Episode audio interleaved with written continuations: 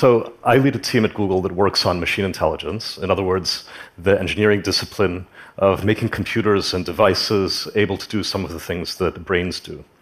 And this makes us interested in real brains and neuroscience as well, and especially interested in the things that our brains do that are still far superior to the performance of computers. Historically, one of those areas has been perception, the process by which things out there in the world, uh, sounds and images, can turn into concepts in the mind. This is essential for our own brains, and it's also pretty useful on a computer. The machine perception algorithms, for example, that our team makes are what enable your pictures on Google Photos to become searchable based on what's in them. The flip side of perception is creativity, turning a concept into something out there into the world. So, over the past year, our work on machine perception has also unexpectedly connected with the world of machine creativity and machine art. I think that Michelangelo had a penetrating insight into this dual relationship between perception and creativity. This is a, a, famous quote of his Every block of stone has a statue inside of it, and the job of the sculptor is to discover it. So I think that what Michelangelo was getting at is that we create by perceiving, and that perception itself is an act of imagination and is the stuff of creativity. The organ that does all of the thinking and perceiving and imagining, of course, is the brain. And I'd like to begin with a brief bit of history about what we know about brains. Because, unlike, say, the heart or the intestines, you really can't say very much about a brain by just looking at it, at least with the naked eye. The early anatomists who looked at brains gave the superficial structures of this thing all kinds of fanciful names, like hippocampus, meaning little shrimp, uh, but of course, that sort of thing doesn't tell us very much about what's actually going on inside. The first person who I think really developed some kind of insight into what was going on in the brain was the great Spanish neuroanatomist Santiago Ramon y Cajal in the 19th century, who used microscopy and special stains that could selectively fill in or render in very high contrast the individual cells in the brain uh, in order to start to understand their morphologies. And these are the kinds of drawings that he made of neurons in the 19th century. This is from, uh, from a bird brain. And you see this incredible variety of different sorts of cells. Even the cellular theory itself was quite new at this point. And these structures, these cells that have these arborizations, these branches that can go very, very long distances, this was very novel at the time. They're reminiscent, of course, of wires uh, that might have been obvious to some people in the 19th century. The revolutions of wiring and electricity were just getting underway.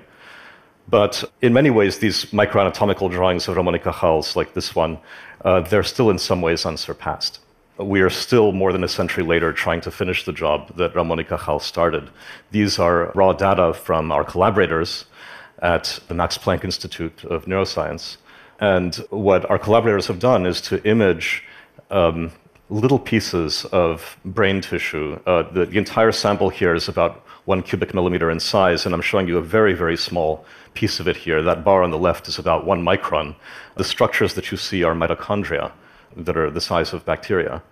And these are consecutive slices through this, um, through this very, very tiny block of tissue. Uh, just for comparison's sake, the diameter of, uh, of an average strand of hair is about 100 microns. So we're looking at something much, much smaller than a single strand of hair. And from these kinds of serial electron microscopy slices, one can start to make reconstructions in 3D of neurons that look like these. Uh, so these are sort of in the same style as Ramon y Cajal, only a few neurons lit up because otherwise we, we wouldn't be able to see anything here. So it would be so crowded, so full of, of structure, of wiring all connecting one neuron to another. So Ramon y Cajal was a little bit ahead of his time, and progress on understanding the brain proceeded slowly over the next few decades. But we knew that neurons used electricity, and by World War II, our technology was advanced enough to start doing real electrical experiments on live neurons to better understand how they worked. And this was the very same time when computers were being invented, very much based on the idea of modeling the brain, of intelligent machinery, as Alan Turing called it, one of the fathers of computer science. Warren McCulloch and Walter Pitts looked at Ramon y Cajal's drawing of visual cortex, which I'm showing here. Uh, and this is the cortex that processes imagery that comes from the eye. And for them, this looked like a circuit diagram. So uh, there are a lot of details in, in McCulloch and Pitts' circuit diagram that are not quite right. But this basic idea that, that visual cortex works like a series of computational elements that pass information one to the next in a cascade is essentially correct. So uh, let's talk for a moment about what a model for processing visual information would need to do. The basic task of perception is to take an image like this one and say, that's a bird, right? Which is a very simple thing for us to do with our brains, but you should all understand that, that for a computer, this was pretty much impossible just a few years ago. The, the classical computing paradigm is not one in which this task is, is easy to do. So what's, what's going on between the pixels, between the image of the bird and the word bird, is uh, essentially a, a, set of neurons connected to each other in a neural network, as I'm diagramming here.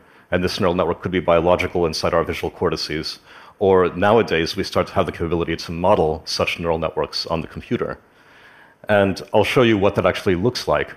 So the pixels you can think about as a first layer of neurons, and that's in fact how it works in the eye. That's the, the neurons in the retina and those feed forward into one layer after another layer after another layer of neurons, all connected by synapses of different weights.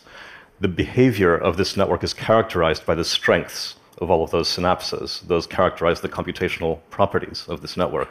And at the end of the day, you have a neuron or a small group of neurons that light up saying bird.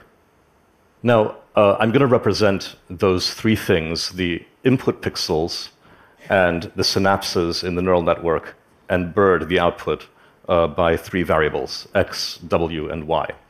There are maybe a million or so x's, a million pixels in that image. There are billions or trillions of w's, which represent the weights of all of these synapses in the neural network. And there's a very small number of y's, of outputs that that network has. Bird is only four letters, right? So let's pretend that this is just a, a, simple formula, x times w equals y. I'm putting the times in scare quotes because uh, what's really going on there, of course, is a very complicated series of mathematical operations. That's one equation. There are three variables.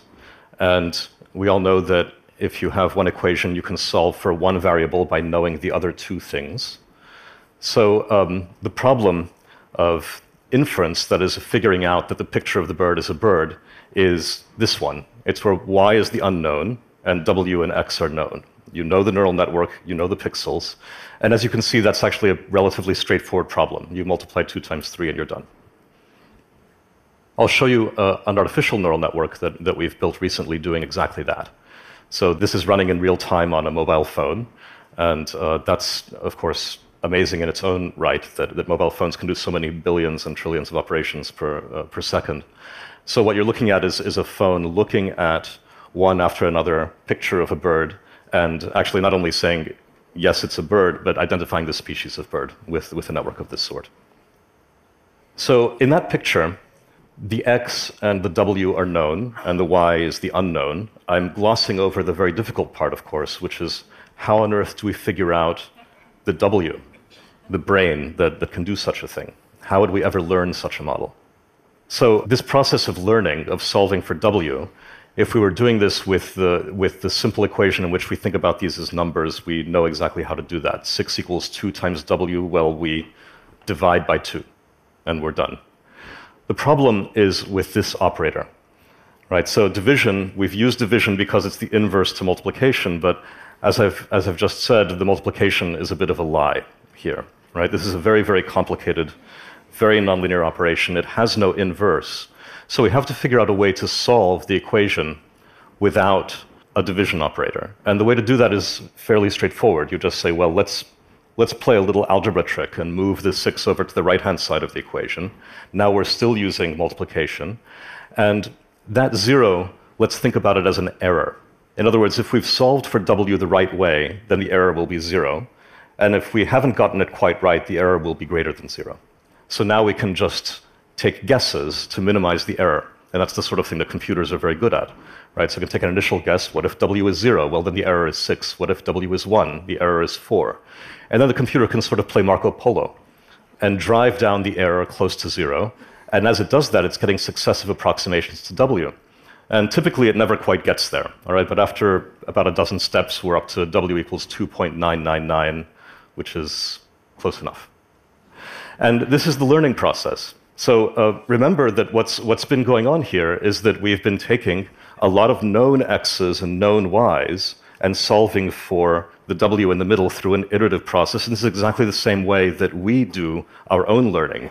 We have many, many images as babies, and we get told this is a bird, this is not a bird. And over time, through iteration, we solve for w, we solve for those neuronal connections.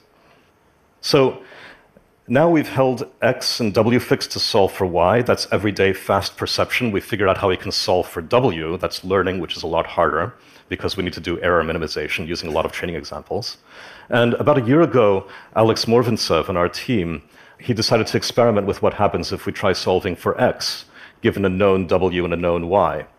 In other words, you know that it's a bird, and you already have your neural network that you've trained on, on birds, but what is the picture of a bird? So it turns out that by using exactly the same error minimization procedure, one can do that with the network trained to recognize birds, and the result turns out to be a picture of birds. So, this is a, a picture of birds uh, generated entirely by a neural network that was trained to recognize birds just by solving for x rather than solving for y and doing that iteratively.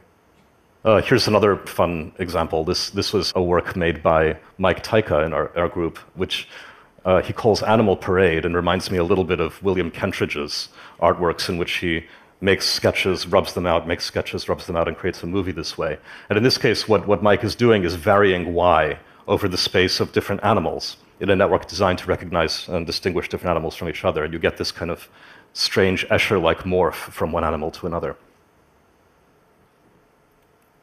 Here, he's tried reducing, he and Alex together have tried reducing uh, the, the y's to a space of only two dimensions, and thereby making a map out of the space of all things recognized by this network, and then doing this kind of synthesis or generation of imagery over that entire surface, varying y over the surface, so that you make a kind of map, a visual map of all of the things the network knows how to recognize. The animals are all here, armadillo is right in that spot. You can do this with other kinds of networks as well. So, this is um, a network designed to recognize faces, to distinguish one face from another. And here we're putting in a Y that says me, my own face parameters. And when this thing solves for X, it generates this rather crazy kind of cubist, surreal, psychedelic picture of me from multiple points of view at once. And the reason it looks like multiple points of view at once is because uh, that network is designed to get rid of the ambiguity of a face being in one pose or another pose being looked at from one with one kind of lighting another kind of lighting.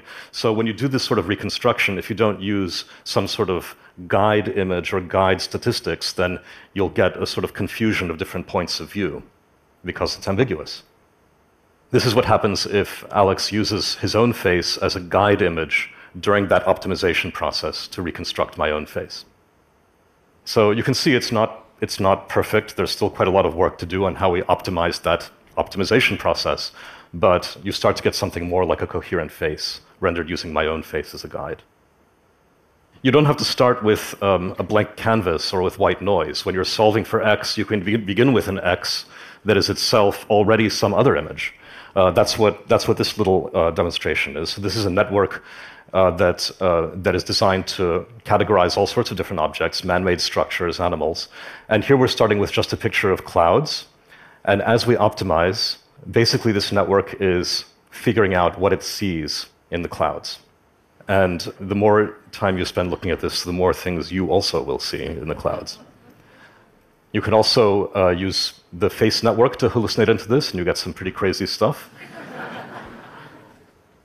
or um, Mike has done some other experiments in which he takes that cloud image, hallucinates, zooms, hallucinates, zooms, hallucinates, zooms, and in this way you can get a sort of uh, fugue state of the network, I suppose, or a, a sort of um, um, free association in which the network is eating its own tail. So every, every image is now the basis for what do I think I see next? What do I think I see next? What do I think I see next?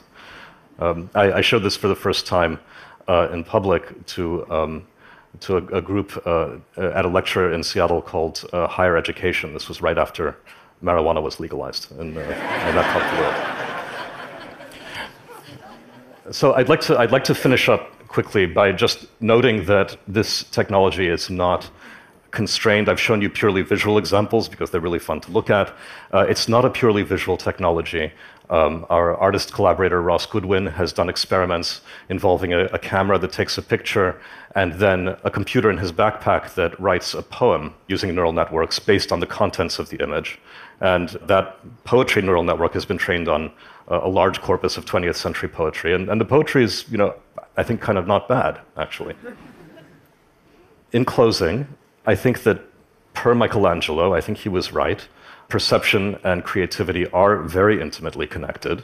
Uh, what we've just seen are neural networks that are entirely trained to discriminate or to recognize different things in the world, uh, able to be run in reverse to generate. And one of the things that suggests to me is not only that Michelangelo really did see the, the sculpture in the blocks of stone, but that any, any creature, any being, any alien that is able to do perceptual acts of that sort is also able to create because it's exactly the same machinery that is used in both cases. Also, I think that perception and creativity are by no means uniquely human. Uh, we start to have computer models that can do exactly these sorts of things, and that ought to be unsurprising. The brain is computational. And finally, computing began as an exercise in designing intelligent machinery. It was very much modeled after the idea of how could we make machines intelligent, and and we finally are starting to fulfill now some of the some of the promises of those early pioneers of Turing and von Neumann and and um, McCulloch and Pitts, and I think that computing is not just about accounting or playing Candy Crush or, or something. From the beginning, we model them after our minds and they give us both the ability to understand our own minds better and to extend them. Thank you very much.